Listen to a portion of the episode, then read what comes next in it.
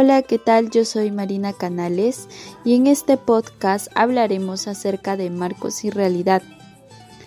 Iniciar mencionándoles acerca de la Copa Mundo del año 2006, donde Italia y Francia compiten la gran final.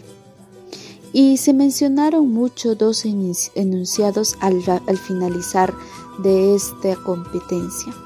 Ganó Italia y perdió Francia. Y nos preguntaremos nosotros, ¿estos enunciados es el mismo significado? Pues, ya que pues la respuesta depende de lo que nosotros podamos entender de la palabra significado. Para el razonamiento lógico, las dos descripciones del resultado del encuentro son intercambiables porque nos indican el mismo estado del mundo. Como dicen algunos filósofos, sus condiciones de verdad son idénticas. Si uno de los enunciados es verdadero, el otro es también verdadero. Entonces, hay otro sentido de significado conforme al cual ganó Italia y perdió Francia. No significa en absoluta lo mismo. En este sentido, el significado de un enunciado es lo que sucede en nuestra maquinaria asociativa cuando lo entendemos. Los dos enunciados provocan asociaciones muy diferentes. Ganó Italia, es decir, que esto nos lleva a, a, pensar en las representaciones del equipo italiano y de lo que éste hizo para ganar perdió Francia, esto nos trae a la mente representaciones del equipo francés y de las cosas que éste hizo que ocasionaran su derrota. Entre ellas, el famoso cabezazo de un jugador italiano que recibió de la estrella del equipo francés Zidane.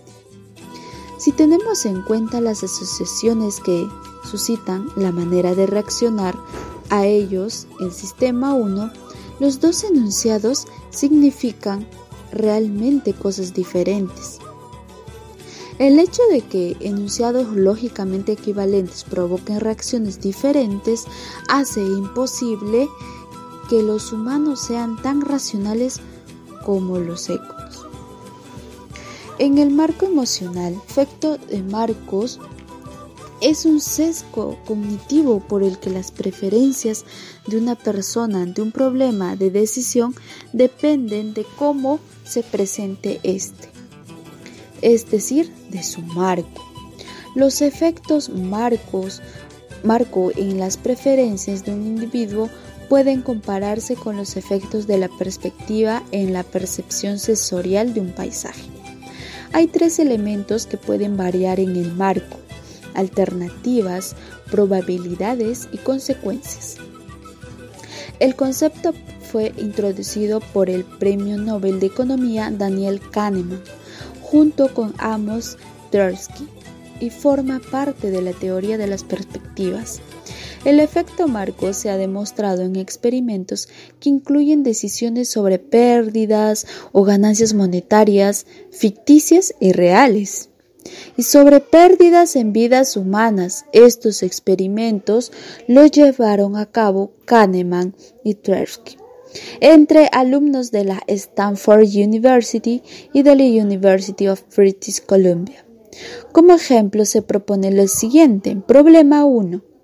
Imagina que Estados Unidos se está preparando para el brote de una enfermedad rara en Asia, de la que se espera que mate a 600 personas. Se ha propuesto dos programas alternativos para combatir la enfermedad. Asuma que la estimación científica exacta de los programas es como lo siguiente. Si se adopta el programa A, 200 personas se salvarán. Si se adopta el programa B, hay un tercio de probabilidad de que 600 personas se salven y dos tercios probabilidades de que no se salven. ¿Qué programa escogerías tú? La decisión mayoritaria de los estudiantes fue del tipo averso al riesgo, es decir, el programa A. La perspectiva de salvar seguro 200 vidas es más atractiva que la perspectiva con riesgo con el mismo valor esperado. Un segundo grupo de estudiantes recibió el mismo problema 1 con una formulación diferente, es decir, con un marco diferente. Este problema 2, si se adopta el programa C, 400 personas morirán. Si se adopta el programa D, hay un tercio de probabilidad de que nadie morirá y dos tercios de probabilidad de que mueran 600 personas. La decisión mayoritaria del segundo grupo de estudiantes fue de tipo del riesgo programa D. La certeza de perder 400 vidas se acepta menos que perder 600 vidas con dos tercios de probabilidad. Las preferencias reveladas por los estudiantes ilustran un patrón común. Las elecciones que involucran ganancias con frecuentemente aversas al riesgo y elecciones que involucran pérdidas son frecuentemente amantes del riesgo. Ante exactamente el mismo problema, se observa un cambio de preferencias de aversión al riesgo a preferencias en búsqueda del riesgo. La teoría de las perspectivas explica esta inversión de preferencias. Las explicaciones y las predicciones de las decisiones de la gente en las ciencias sociales se fundamentan normalmente en el supuesto de racionalidad y según la teoría de la elección racional. Una decisión es racional si satisface como mínimo los requisitos de consistencia y coherencia. Por su parte, las preferencias de un individuo serán racionales si son transitivas y completas. Cada problema de decisión está definido por las alternativas, consecuencias y probabilidades de cada consecuencia y el marco de decisión. Hace referencia a la concepción que tiene el individuo de estas. En general, un mismo problema de decisión puede formularse de varias maneras. Así, el marco de decisión que adopte un individuo dependerá en parte de la formulación del problema y en parte de los hábitos, hábitos y características del individuo que decide.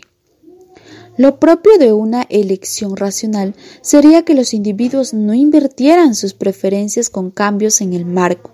Sin embargo, Kahneman y Tversky descubren que, debido a la imperfección de la racionalidad humana, cambios en el marco de decisión provocan frecuentemente una inversión en las preferencias del decisor, es decir, la persona quien decide. La dependencia de las preferencias en la formulación de los problemas de decisión cuestiona la validez de la teoría de elección racional. Para salvar este inconveniente grave, Kahneman y Tversky proponen la teoría de las perspectivas, en la que se considera una función de valor en forma de S que tienen tres propiedades básicas. La función es cóncava para las ganancias, la función es convexa para las pérdidas, la pendiente es mayor para las pérdidas que para las ganancias. Estas propiedades de la función de valor explican por qué enmarcar un problema de decisión en términos de ganancias o en términos de pérdidas. En relación a un punto de referencia inicial, provoca unas preferencias del consumidor u otras, aunque el problema de decisión sea igual. Causas del efecto de marco. Es la imperfección de la racionalidad humana. Esta imperfección hace referencia en el caso del efecto marco al hecho de que los individuos generalmente no tienen en la cabeza o en la mente las posibles formulaciones alternativas del problema y las consecuencias de éstas en sus preferencias. Este efecto marco también puede deberse a que los individuos no evalúan problemas relacionados de manera conjunta a esto respecto se puede ver como la paradoja de Alais viola el axioma de independencia de la teoría de la elección racional. La razón de que los individuos sucumban al efecto marco estriba en que dos formulaciones distintas de un mismo problema de decisión pueden suceder asociando diferentes en el sistema 1. Que consecuentemente provocan un cambio de las preferencias. Cambiar de marco requiere esfuerzo y el sistema 2 es normalmente perezoso. Por lo tanto, casi todos los individuos aceptan pasivamente los problemas de decisión tal como vienen enmarcados y raras veces se dan cuenta de hasta qué punto sus preferencias están ligadas al marco más que ligadas a la realidad. Según este efecto marco, en el contexto del mercado de los seguros, un seguro debería parecer más atractivo cuando se presenta como la eliminación de riesgo que cuando se presenta como la reducción del riesgo. Como ningún seguro puede cubrir todos los riesgos que conciernen a los individuos, todo seguro es necesariamente probabilístico. Reduce pero no elimina el riesgo. La naturaleza probabilística de los seguros se encumbre frecuentemente con formulaciones del problema de decisión que enfatizan la entera protección contra daños concretos. Pero el sentimiento de seguridad que tales seguros proveen es una ilusión del efecto marco. Parece que el seguro se compra como protección contra cualquier preocupación en general y no solo como protección ante ese riesgo concreto y la preocupación puede ser manipulada jugando con el marco de los resultados y probabilidades.